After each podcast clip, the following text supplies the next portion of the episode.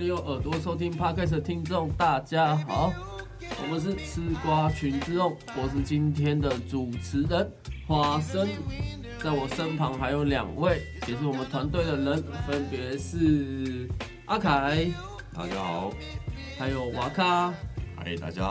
还有不知去向的默默。欢迎大家。终于，终于可以。好，因为今天我们要介绍这个就是《名侦探柯南》非常有名的 一个角色啊，就就就是我们的犯人先生。就是大家如果有看《名侦探柯南》，大概都知道嘛。我们频道之前默默有讲很多关于《名侦探柯南》的电影版呃、电影版，对，那个时候我们是一次可能讲个三节电影版，那都是从以往旧的来讲。那今天要来讲的，就如同标题哦，我们标题就放在那个网络上面哦，你们点阅就自己知道，就是这个所谓的范泽先生，嗯、因为这个范泽先生，这个也算是官方一直在玩梗的一个，就是后来好像到某一期的时候，名侦探柯南就突然出现有范泽的粉丝，就是出这个黑人的形状，然后大家就抢着要买。台版曼迪那时候也有出商品，然后诶，两位对于范泽先生那时候出商品的时候。你们有觉得这是一个还蛮特别的事情吗？我是没什么印象，他有出商品，但是我知道，就是后来开始有，就是有把这个黑衣人变成一个角色的概念。嗯，对，就是他他不再是有有一个，就是反正黑人就有点盖瓜承受任何犯人的感觉。对对对，我自己是跟阿阿凯一样，就是我我也是到近期我才知道有犯者先生这个这个东西。哦，你才知道原哦，OK OK，对，但我比你更早期一点，没错。就是你们要多早期了，OK，好，然后呃，关于这这个漫画就来讲一下，就是因为在那时候柯南好像进入到嗯某一周年，然后官方就在想说那时候应该要出很多漫画，包含零的日常，然后还有就是范泽先生，然后范泽先生的这个作者就是蛇町马由子，然后他现今年二十五岁嘛，然后他出生在鸟根这个地方，然后。他在二十五岁，呃，在之前就已经有得到漫画大赏了，然后后来因为画这个《名侦探柯南》范泽先生，然后就声名大噪了。因为刚好是有先跟官方就是青山刚昌作者有联络过嘛，他想要画类似这样的题材。然后柯南，嗯，大家也都知道，虽然他一直都无法完完全的那个结结局嘛，因为真的是太火红了，所以导致他呃，基本上他的作品基本上。要看到他结局还还要花一点时间啊！虽然每每次都说可能近两三年就要完结，但实际上在看起来感感觉他就是要再撑个五年十年啊。他他有消息说近两三年就要完结了，就是之前呃都有一直在出啊，是不是这个结局会在两三年？可能是在二零一零年代到二零二零年代这中间就有放了大概两次消息，就说要两三年完结。我是到最近才觉得它快要完结，之前我没有没有感觉。之前因为最近他那个。后来他那个乌丸连耶这个名字出来之后，嗯、说他是大 boss，我才觉得说好像快要接近终点。嗯，前面我都觉得还好，我都觉得还还很久啊。但其实前面的时候，当初都有说，就是反正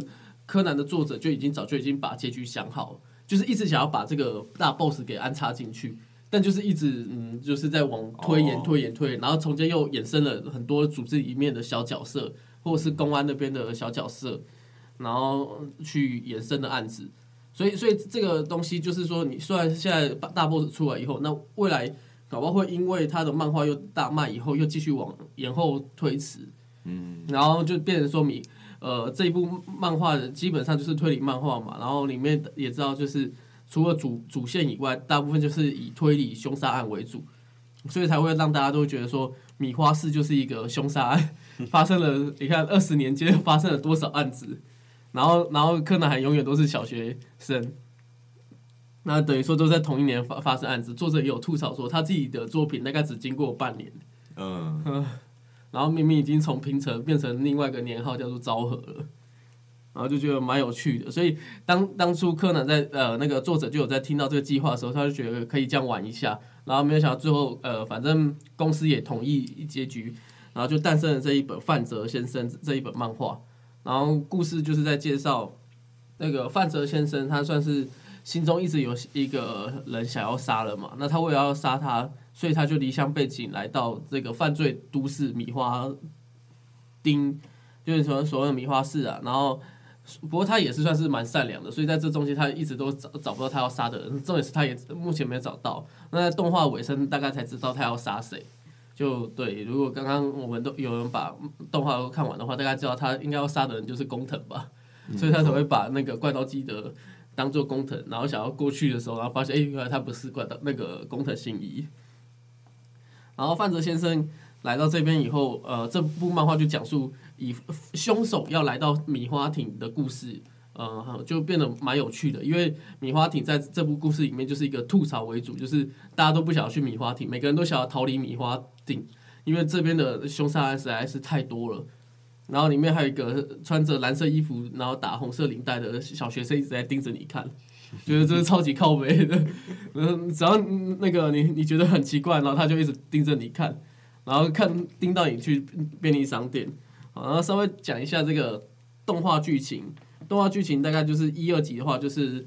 范泽先生他跑去呃。米花顶下车，然后电车周围都会说：“哎，你不白痴哦，你干嘛？你要自杀哦，不要下车啊！” 我就看到这时候就很靠背，就是在第一次看漫画的时候，我就觉得 这里真的是太有趣了，所以我后来就把他的漫画是整个全部都买进来了。然后下去了以后，米花町，然后他就要准备执行犯罪，然后就要开始先找房子嘛，然后结果没有想到房子，嗯，房价真的是非常的昂贵啊，然后有分三万元的套房。就是没有，然后都是应该说有很便宜的套房，然后又看起来很好，那实实际上都是凶宅。嗯嗯，如果如果是两位的话，你们到米花亭来住的话，你们会选择住凶宅吗？我绝对会住凶宅，我也是住凶宅。哦，你们都是凶宅派的，是不是？因为我好，我个人是蛮不会在意这些的，就我不会在意说这边是不是凶宅。如果那个房子就是装潢什么的。就如果以漫画来说的话，都很新。他的那个三万块等于是，就是台币大概一万一万出头而已嘛。对啊，对啊。的房子，然后以以他漫画画的，就是就是真的非常漂亮，而且也也很大。嗯。装潢也很新的感觉，我绝对会租那个，我不会去租非凶宅，然后超破烂的那个地方。三十万。对。然后哎，十五万吧，三十万吗？十五万。对，十万，十五万。差不多等于是五万元呢。话说的是一会，那如果是在房间里面，就是这个人就直直接在房你睡觉的地方，他就死，曾经死在那边，你你会敢这样吗？如果如果是说，就是如果他那个凶宅的家具有留下来的话，我可能会有点介意。但是如果把，比如说他死在床上，把那个床换掉，或是把就是衣衣柜啊什么就是换掉的话，在那个空间里，我是觉得还 OK。可是如果你说我直接躺在当初凶杀案的那张床上，可能会有点介意。哎，如果今天凶杀案搞不好是个女生，好不好？就就就突然就直接交往了，那个人鬼恋。那要看那个女生善不善良。哦，有可能有。她如果一直吸收我的阳气的话，这样子也不是不太行。但她如果是个贴心的小女鬼，那 OK。好了，我看。我看你刚才也说同意嘛，嗯，没错，所以自己也是想要，就是觉得凶残是无所谓的，嗯，就毕竟人在外面嘛，手上的钱还是要掌握一下的。那如果像我刚刚说的那个，如果你直接睡在凶杀案的那张床上，你 OK 吗？我会要求再打打个折，可是你 OK 是要再打折，你不会像我一样需需要把它换掉。应该不会到特别介意哦，我觉得哦，不愧是以前的绰号就叫死神，哦呀，哇，原来是这样，陈年往事啊，陈年往事，是好的。那我自己来讲话，我其实我一开始是觉得不会介意，但是如果真的换做我发生在就台湾这样，然后我要选择一个凶宅的话，我可能真的会考考虑一下，因为感觉那个。冤气就很重。如果你是要真的要长久住下来的话，就就就连我在住饭店的时候，我都会特别选择出去玩的时候，我会特别打这个饭店，就是出去住的时候，然后后面打空格，有没有闹鬼过？哦，有闹鬼，有哦，住了住了住了。不是不是，我当然会选择不要不要不要。那如果是有传出闹鬼，但是是特别，比如说什么四零四号房有闹鬼，可是那如果你是住四零三号房，这样 OK。如果真的是那个号码的话，住在隔壁那的几间后应该是没有无所谓。哦，不要那一间就好。对，不要那一间就好，因为因为其实基本上我比较怕这种鬼的故事，呃，故事嘛，就怕。鬼会穿墙哎，可是我后来有听过，这个设定应该是合理的吧？是好像是会，就是你如果说鬼的部分的话，好像有人说它会自由移动，对啊但，是它一定会被什么东西束缚，它不可能这样整个全穿呐、因为之前有一个人说法，就是说今天这个假设这一栋是凶宅好了，那你今天把这一栋楼全部打掉，再重新盖好，它就不是凶宅了。那那个鬼魂是被那个机器一直打掉，就直接不见了吗？被就传送到地狱去了吗？还是它会留在这个原地？所以这个就很奇怪，就是这个鬼到底是被什么东西给束缚的？如果我能先理解说它的那个移动范围多少的话，我会再决定。哦，嗯，嗯，所以所以就跟 W 饭店曾经有台台北非常知名的 W 饭店有闹鬼，没有有不是闹鬼，呃有被凶杀案过嘛，里面有呃呃出出人命过后，那你今天给你一个免费的券，要你去住 W 饭店，你会去住？我对于我来讲，当然会完全会想要住啊，虽然很有可能会不小心被安排到那一间房间，但是我怎么可能会因此这样就嗯去舍舍弃五星级饭店那种感觉？但除非是有一种就是很老的饭店，就有一种什么某某某些南部啊旧旅社对旧旅社这样，它整体就氛围就已经感觉很阴沉了，那我就完全是不敢住了。哦，可是我反而喜欢住那一种的，哦，你喜欢体验这种感觉是不是？因为五星级饭店感觉很普通啊，就是大家怎么讲，就是网络上啊或什么，你都随时看得到他的房间、他的设备。嗯，可是我觉得，反而就是要住那种很破旧的旅社。第一是经济实惠，因为、嗯因为对我来说，去外面玩，只要有地板跟天花板就好。对对对，这是我的阿凯理论，双板理论。因为你出去外面玩，说实在的，那个饭店长得很漂亮，没错，还是很丑。其实基本上你只是在那边睡一晚，嗯你隔天早上又要去跑你的行程了。嗯你只要能够洗澡、能够睡觉就可以了。嗯，所以反而去那种会第一是经济实惠嘛，第二是会觉得更融入当地，因为那种旧旅社通常会在很市区的位置，就是比如一下来就是夜市啊，或就通常会在那种地方。会会，因为它早期是这样，没错，对，所以我反而喜欢找那一种的。原来如此。但就是，呃那你会特别是以后要搜寻的话，经济思维就是后面再打个多打个闹鬼，然后哎确定了这边这这个市区有有闹鬼过，然后我就来住这一间，哦，可是可是这这就不会，这这反而不会。对，就因为我我不是因为想要去看体验闹鬼去的，体验被鬼压床。对我我是我是我刚刚前面两个那个理由，嗯，对我不是硬要说我就是要去找鬼，嗯我是抓鬼达人什么的，不是不是这个原因。嗯。好的，那那再回到这个故事里来，因为范泽先生也是一直想要杀掉那个人，他也想要做犯罪。那换作是你们两个今天是范泽先生、范凯先生跟范娃先生的话应话该，是范咖吧？范咖，范咖哦啊，对，因为第二个字 OK，范咖先生的话，那你你们对于你们要犯下凶杀案的话，你们会选择在你的出租套房做凶杀吗？还是会选择在外面去做凶杀案？怎么样都是在外面啊。没有，我就是要看那个我要杀的那个人跟我熟不熟。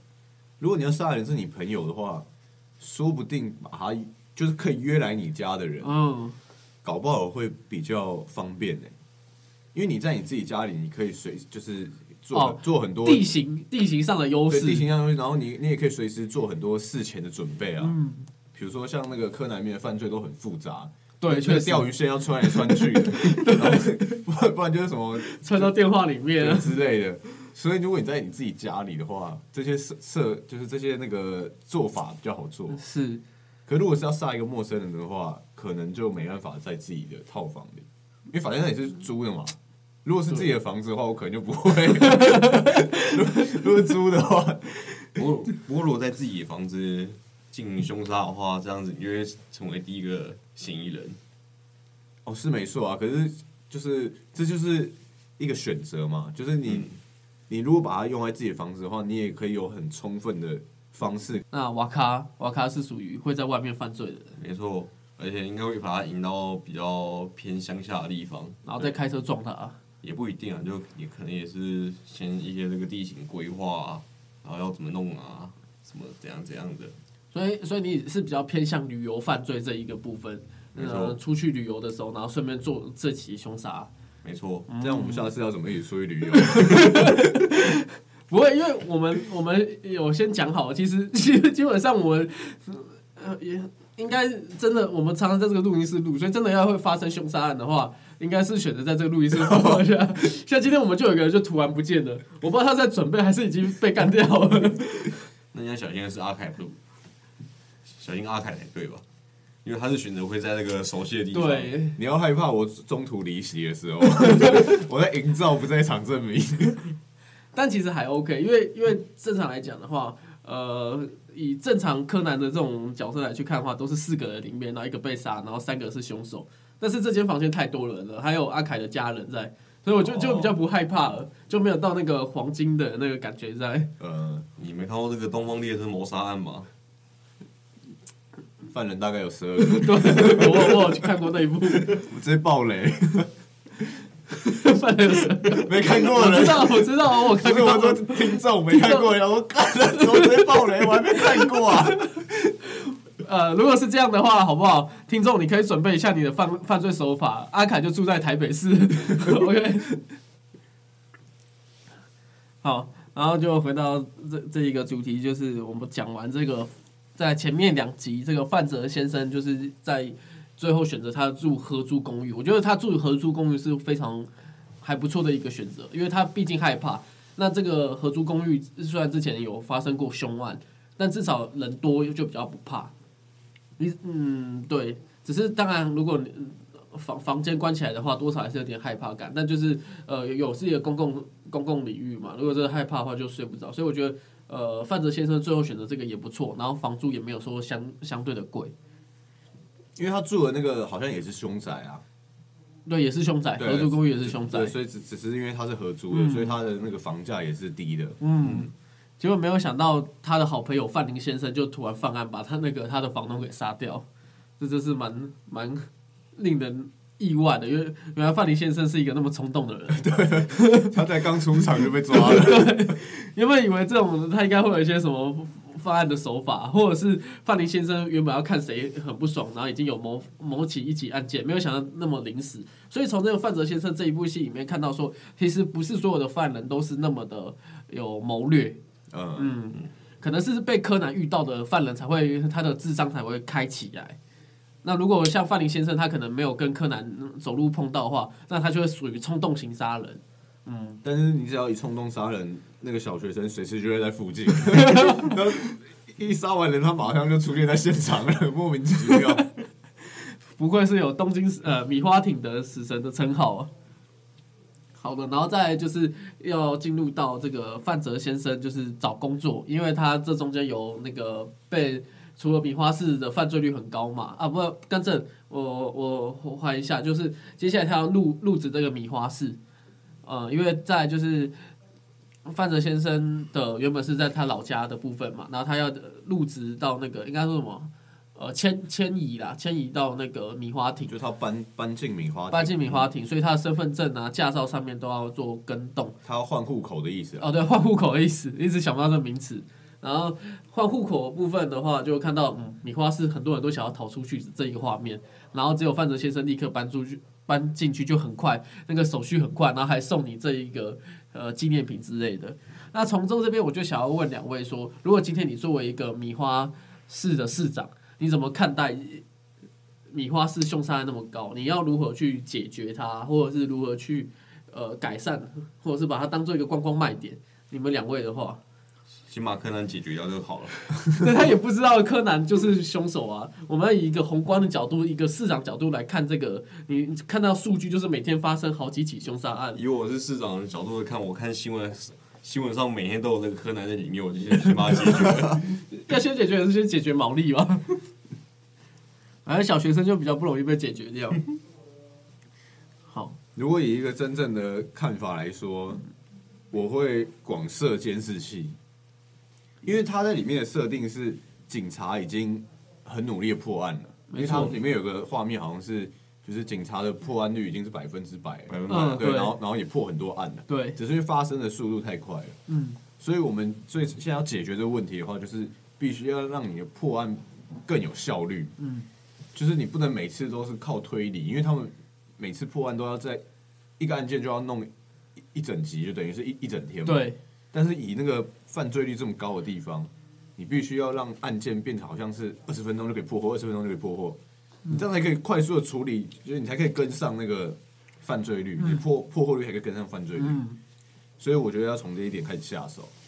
应该要先广设监视器，让一些简单的案子，比如说一些银行抢案，或是一些在路边的杀人，马上调监视器就知道是谁了，哦。马上就破掉了。可是可就像你前面说的，就是米花市这里面的凶杀案都不是一般的凶杀案，他们用了很多不在场证明，或者是用一些钓鱼线啊这些，把它嗯变得完美的，或者是在室内里面发生凶杀案，这种的话你要怎么办？就是要就是所以就是必须要把精力投入在这种案件当中啊，因为这种案件必一定也得要慢慢的找证据，然后依靠侦讯的问话的那些，嗯看有没有犯人有没有露出马脚。嗯嗯，可是他他们势必也会像范林先生那种，在路上 就随便把一个人 铐死了。那这种 案件就不能花太多时间在他身上，啊可能所以这是真的这一种是可以快速处理的，就是解必须要广设监视性，马上处理掉。然后我们必须要把心力投入在那种需要交互诘问的啊，需要那个 侦办那个他的不在场证明之类的这种案件，因为那没办法，那必那一定只能用就是警察去侦办。嗯，你这样讲好像是交通意外有分级，有分为那个好几级一样那种感觉。然后你要去哦，这个事件是可以赶快侦破的，然后这个不行。哦，对啊，对啊，对啊，因为他的那个，因为这是一个很特殊的状况，就是犯罪率太高，太犯罪的案件太快了。对，因为那时候那个范泽先生他呃办完那个户呃在区公所办完以后，他要去更新他们驾照，然后就要去那个警察局里面办驾照，结果就看到木木警官才刚把一个犯人抓抓进来以后，然后立刻又接到电话，什么毛利老弟又发生凶杀案了，然后 然后就每个人又冲马上要冲去，对，马上要出动，然后导致整个米花市整个大崩溃。好的，然后我觉得这一这一这一部戏里面，就是把柯南的一些玩梗玩到极致嘛，就是这种东西。然后后来我可以稍微解释一下，他在警察局的范泽先生里面遇到了阿笠博士，然后阿笠博士看着窗外的一栋大楼就突然爆炸了，然后阿笠博士这边就突然说了一个啊，春天到了。这边要跟观众解释，如果你是就是有看柯南的，然后你不知道这句话是什么意思的话，其实就是因为《名侦探柯南》呃会发生爆炸，大部分会都会发生在剧场版里面嘛。然后日本的剧场版都是在四月上映的，嗯所以里面的阿笠博士就会说哦，春天又来了啊，然后各处就爆炸，嘣嘣嘣。所以这里面梗是这样啊，台湾就是当然在夏天，所以是不太一样的。有点像是把那个樱花落下，就是的那个匪剧就是樱花落下的时候，就代表说春天要来，是吧？是啊，是哎，该是是对，所以就是哦，樱花落下的那种很美的情境，他把它改成说，我、看到爆炸，我们就发现春天来了。呃对，对，就是我们以前是看到说啊，樱花落下了，春天要到了，然后现在变成爆炸，就就是一一个这个讽刺对比的这个感觉。嗯，好的，然后再就是在经历过这个事件以后，然后就开始要找打工工作。然后范泽先生，呃，因为他的钱包被偷了什么，然后他没有办法准时的付房租费，然后就开始找各式各样打工。我有看到米花市的那个工工作里面，就会看到哦，各种各种的工作都是偏门的工作，什么制造炸药啊，然后帮那个呃成为其他人，然后帮忙做不在场证明等等的。后来他又找到阿笠博士做一个那个实验，阿笠博士就主动问他要不要五万日元一天，其实还蛮划算的，这种人体实验。不会，台湾很有类似一种，好像就像是之前有看过电击枪，在那个好像电击枪，因为警察要广设电击枪，记得之前有类似这样实验，然后就有说，呃，请一般民众去试验的样子，忘记是台湾还是国外。然后就是这样的话，如果是你们的话，因为面对这个高薪的话，你们会选择去吗？要多高？就可能现在五一天五万日元，要台币一万五，就像两三个小时，然后你要被电击，被电几次？可能要十五到十次左右吧，那我不会去。反正是不会的，我应该不会，因为被电击枪电太痛苦太了。痛苦对，要被辣椒水喷了。辣椒水喷辣椒水喷其实也是很痛苦，但是没有电击枪那么的严重。就感觉起来好像还好。嗯虽然我是没被喷过啊，可是据有被喷过的人来说，都是非常痛苦的。我是只有那个切完辣椒之后，不知不觉眼睛痒了一下，然后摸了一下眼睛。哇，你有过这样的经验哦，我有啊，你好勇敢哦。可是听说被辣椒水喷是比那样子还要可能还要严重十倍嗯的那个痛楚、痛痛苦感。好的，好，然后大概这样的剧情就是到后来尾声，我稍微快速带过一下，就是名侦探柯南就是范泽先生，就前面就是在讲这样嘛，后面就讲说是相处，然后每次都想到他要杀谁，想要杀谁，然后到第一季的结局以后，就是呃对决那个怪盗基德，因为。他一直想要杀的人就跟怪盗基德长得很像嘛，结果后来跑去怪盗基德里面才看到说，哦，原来怪盗基德是米花市的救星，因为只要他登场了以后，然后米花市就完全不会呃犯呃那时候就比较不会死人，所以大家都非常的开心。在那个当那个怪盗基德一来的时候，就会大家都发出欢呼声。那大概这一到十二集，呃，它这一集大概只有十分钟，然后扣掉片头曲跟片尾曲的话，就大概只有七到八分钟，所以算是一个非常小短片的故事。那很适合配饭啊。对我觉得的时候看一下，呃，对，如果你真的是要配饭，一不要一次看太久的话，因为我觉得有一个小缺点，就是我这样一天把它看完的话，它一直要播放片头跟片尾，有点麻烦。啊，Netflix 是可以切掉片头，但是它片尾不能切掉，嗯，嗯，所以就变成说还是要一直听到片尾曲。嗯，不过不过要讲一下，它的片尾曲还是有仓木麻衣，就是柯南的御用的歌手，就从以前配到现在，然后每次电影版的片尾都找他，然后这次刚好也是找他那个当做主题曲，所以我觉得蛮有趣的，就是这部戏也算是高规格了。嗯嗯，好，那稍微聊完这个剧情以后，然后就分享一下你们两个心得，就是你们在看完范泽先生这样的故事以后，嗯，觉得这是一个不错的动画吗？还是怎么怎么讲？我觉得是还蛮好笑啊，就真的把这个柯南里面的梗用的淋漓尽致。然后刚刚前面有提到的那个基德出现就不会有死人这个论点，在一其中一集电影版就有死人，呃我好像知道是哪一集耶。就有那个史考兵射眼睛那一集哦，呃我想到的不是这一集，哦，可是那一集确实也是有死人。有没错，我想到的是比较后面一点的集数，水平线上阴谋吗？不是不是不是，好像要再更后面一点。也是电影版嘛？对，是电影版，什么蓝宝石之就是类的金吉珍对决基德那一集。啊，有有有那一集在新加坡对决，诶，是在新加坡吗？好像我他是忘记在新加坡，我记得是把柯南装到对行李箱箱里面，然后然后那可是个他还那一集是金吉珍对决柯南吗？呃，不是对决基德吗？对就金吉珍因为我只要后来好像把一个柱子拿下来，对啊对啊对啊，在船上嘛，那个那个大楼还倒了嘛，对啊，对啊，就在船上为什么有大楼？不是不是在船上，应该说在大楼那个帆船帆船大楼啦，哦，那个新加坡哦那应该是那一集没错，对对，那一集也有死人。有那一集也有，也是算是说他应该算是比较在接受就是一般电视剧的剧对电，视版的话，电视版的话就会专专心在那个基德身上，啊电影版的话就当然免不了一定要十几个人，对，因为毕竟交差了事。对，还是要有那个推理，还是要有案件发生嘛。嗯。没错，，OK，那我个人其实是蛮喜欢这一种这种作品的，轻松小品，对，就是把就是我们有一个主线的作品，嗯然后你用另一个角度去看它，嗯然后而且还有很契合到，就是主，就是你要有看过主线的人，你才会知道说，就是他他在演什么。嗯，像是像是零的日常，我觉得就我反而觉得没有比这部还要好。因为零的日常算是呃视线是在于林他们身上嘛，他们在以前在警校的时候发生的事情。不是不是，林的日常不是警校，哦，我是那警校片片哦，对，不是对更正。林的日常也是在，就是也是演柯南啊，可是他是从林的角度。照理说，哦我觉我觉得这种这种作品就不错，嗯就好像我喜欢这一部范泽先生，因为他是从犯人的角度，嗯嗯嗯但是因为林的日常他没有跟主线契合，嗯，因为他一直在演林自己的生活，他没有切到，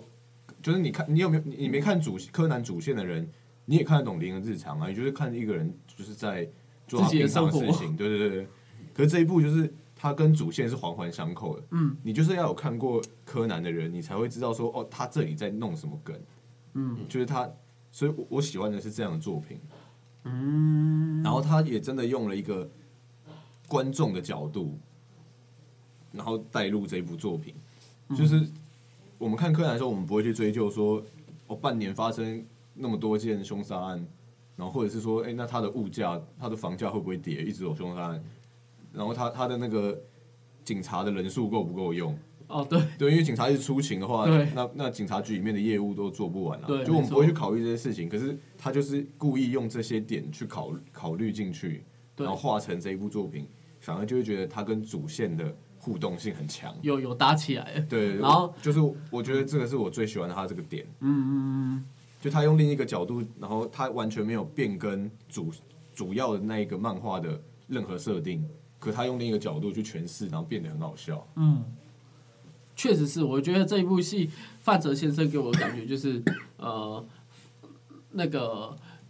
过往来看，我们都会觉得柯南就是小学，就是死神小学生，所以所以这部戏就干脆让柯南就变成一个死神小学生，然后一直跟着犯人走动，然后就最后就会发生凶杀案，所以他的角度就是呃完全的相反过来，然后又可以让我们从中觉得，嗯，到底谁才是真正的杀人犯，真正的反派？而这部戏变成说范泽先生他们反而是好人那个感觉。然后小学生是是那个变态，然后其中还有包含那个小兰，小兰的那个脚真的有够长的，直接就是官方玩梗。然后空手道，嗯，很强之类的。还可以徒徒手接子弹。对，徒手接子弹，这个是最最夸张的。呃，这个范泽先生，如果今天换作是你们的话，你们会选择当范泽，还是当侦探，还是选择当米花市的被害者？绝对不会是被害者。这个选项感觉是硬加进来的，硬要三选一。嗯我觉得当侦探不错啊，谁都可以翘班。我今天要早睡。啊，出书店的部分，嗯，你个人蛮喜欢那一篇的吗？出书店的，你会想要当那里面的侦探？相较从范泽，还有你刚刚说的侦探，还有那个被害人 这三个选择的话，我选择当侦探啦。OK，然后你的那个是可以随时翘班，因为我就觉得它里面根本这些侦探应该平常就够有钱，根本就不需要那个，根本不需要工作，他感觉就只是要潜入这一边调查什么事情。没错，我的话会选择当主角的好朋友，然后你说范泽先生、范林先生吗？不是不是是主那个柯南他们那一群人的好朋友。哦，主角的朋友对，通常不会死，确实，而且不能普通朋友，普通朋友通常死的几率是最高的，一定要好朋友，最好的那一群不会死。如果只是周边身身边的普通朋友，通常都死的很惨。什么大学同学啊、高中同学这种，通常都一定会死。因为他们是久久出现一次，然后就变成被害者。对 对对，所以一定要成为他们的非常要好的朋友。好的，那我自己个人也是会选择侦探，我不反而觉得，嗯，这里面范泽先生太可怜，因为我觉得米花是是这部作品最大的在在于说，只要那个谜底被揭开以后，这些犯人永远不会狡辩，就说我要请律师啊，然后每个都直接认罪。嗯呃，这部柯南里面，不知道以后未来他的漫画里面会不会画到这一这个环节。就正常来讲的话，都会狡辩吧，狡辩到最后庭审的时候才会结束，然后每个人都可以直接被抓，好像我的轨迹被识破就结束了。好啦，这次就是呃我们名侦探柯南的范泽先生，最后就下个礼拜我就要去日本，然后希望因为米花市它的这个地方就是变成东京都，就是以前东京都，然后那时候呃作者之所以会用米花这两个字，就是因为它跟那个英国的贝克他是同一个名字，就是翻成日文的话，所以当初米花市它就会变成是一个算是致敬贝克市，然后贝克街，贝克街的里面的场景，但是基本上，嗯，它就是用东京都里面去，像东京港都的那个东京铁塔那些啊，是，所以下礼拜去日本的时候，如果我看到这个蓝衣服的小朋友，然后打着红色领带的话，我会尽量远离的。不是你要跟他合照啊！你这要跟他合照传给我们看啊！你在你在路上看到这样打扮的人，我可能再来就无法录音嘞，到时候我们的吃瓜群之后又少一个人嘞，我可能会变成犯者，我可能会变成嗯范生先生了，OK 啊，无所谓啊，无所谓啊。有照片比较重要。没错。那那你在路上遇到一个长这样的小男孩，你居然不跟他合照？我会害怕远离他，而且我也很害怕他那那双他脚上的那双鞋子。他那双鞋子没有做坏事？他那个鞋子只会踢坏人而已。哎，这样讲好像也是有道理。好，可是他如果主动跟他去合照的话，感觉他就会把我当坏人了。我只是我只是个小学生，他是为什么变同屁啊？没有，他会觉得说你是不是要靠这张照片营造什么不在场证明？哎，对耶。好的，好，那希望。下礼拜去日本哈一切安好。Ok 好那这集的名侦探柯南的大概就到这边呃范泽先生就到这边了。那下周也同一时间请收听我们的频道我是主持人花生在这边跟大家说拜拜。拜。